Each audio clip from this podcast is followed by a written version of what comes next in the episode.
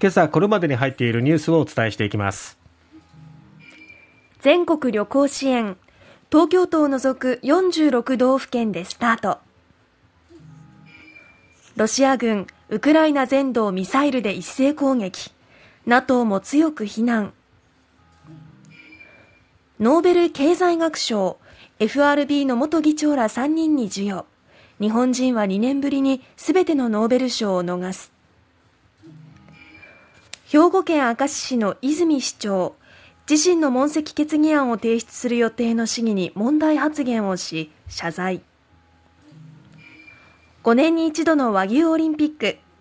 最高賞の内閣総理大臣賞に種牛の部は鹿児島県。肉牛の部は宮崎県が選ばれる。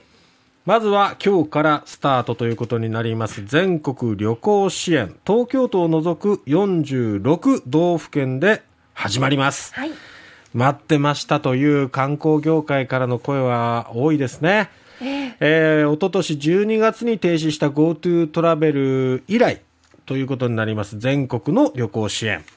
えー、旅行代金の割引とクーポンの配布で1人1泊あたり最大1万1000円を支援します。大きいですよね。ですね。まあ交通費などを含むパックだと最大8000円、はい、そして宿泊だけだと最大5000円、えー、まあ40%オフということですけども例えば1万円の宿が、えー、40%オフ宿泊だけだとしたら、えー、4000円40%オフですから6000円で泊まれる。1万5000円の宿だったら、はい40%オフですけども、最大5000円まで割引なんで、はい、1万円で泊まれるっ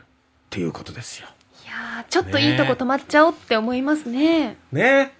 という考えも働くと思いますけどもね。ただ、まあ、あの、前回の GoTo トラベルの時よりも割引率としては低いかな。えー、なので、まあ、あの時は高い宿ばっかりに集中したっていうところがあったので、えー、まあ、その反省も踏まえて、まあ、今回こういう割引率に設定するっていうことでね。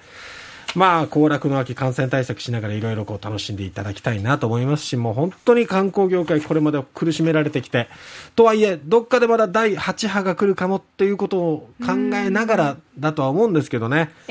でも、もう本当に、なんとかここで経済再生ね。そうですね。図りたいとこですね。海外からの個人旅行も解禁ですからね。そうそう、水際対策も今日から緩和ということでね、多くの人の流れがまた生まれていきそうです。さて、ロシア軍が報復に出ていますね。ウクライナの複数の都市で大規模なミサイル攻撃が10日相次ぎ100人近くが死傷しました。首都キーウや西部のリビウ、中部のドニプロなどが攻撃を受け、ウクライナのメディアによると、ロシア軍が83発のミサイルを発射して、ウクライナ側は43発迎撃したものの、全土で11人が亡くなり87人が怪我をしたということなんですね、はい、83発を発射してくるっていう、えー、大きな大きな報復に出てきたわけですけども、はい、やっぱりその裏には、まあ、このクリミア橋をこうまあ、あれはウクライナ側かどうかっていうのはまだ断定はされてはいませんけれども、えー、その爆破されたことによっての、まあ、報復と見られているわけですよね。ただやっぱりそうミサイルを迎撃するっていうのもやっぱり難しいんだね、やっぱりね。しかもこれだけ大量のミサイルが発射されると、なかなか、えー、対応もっていうところで、まあ、半分は迎撃したものの、えー、残り40発ほどが着弾したということになるわけですね。えー、これを受けて、えー、NATO 北大西洋条約機構のストルテンベルグ事務総長は10日、ウクライナの民間インフラに対する恐ろしい無差別攻撃だとツイッターで強く非難しています。うんうんはい、そして G7 にも動きがありまして、ロシアによるウクライナの首都キーウなどへの攻撃を受けて、ドイツ政府は日本時間の今日の午後9時から、夜9時から G7 主要7カ国の緊急首脳会談をオンライン形式で開催すると発表しました。えー、これにはウクライナのゼレンスキー大統領も参加するということですね、はい、でこれに先立ってドイツのショルツ首相はゼレンスキー大統領と電話で会談しまして改めて G7 の連帯を約束したということです。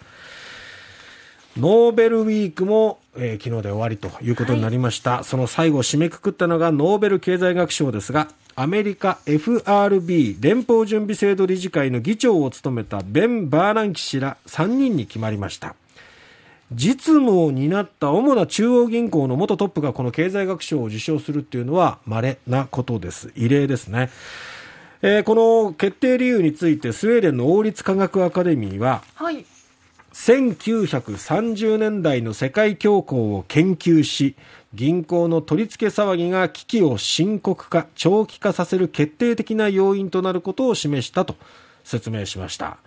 えー、このバーナンキ氏は2006年から14年まで FRB の議長を務めちょうどリーマンショックが2008年でしたけどもえー、このリーマンショック、あるいはその後の金融危機に大胆な量的金融緩和などで対応したことでも知られております。授賞式は12月の10日、スウェーデンで開かれます。日本人は残念ながら今回は受賞者が出ませんでしたね。はい、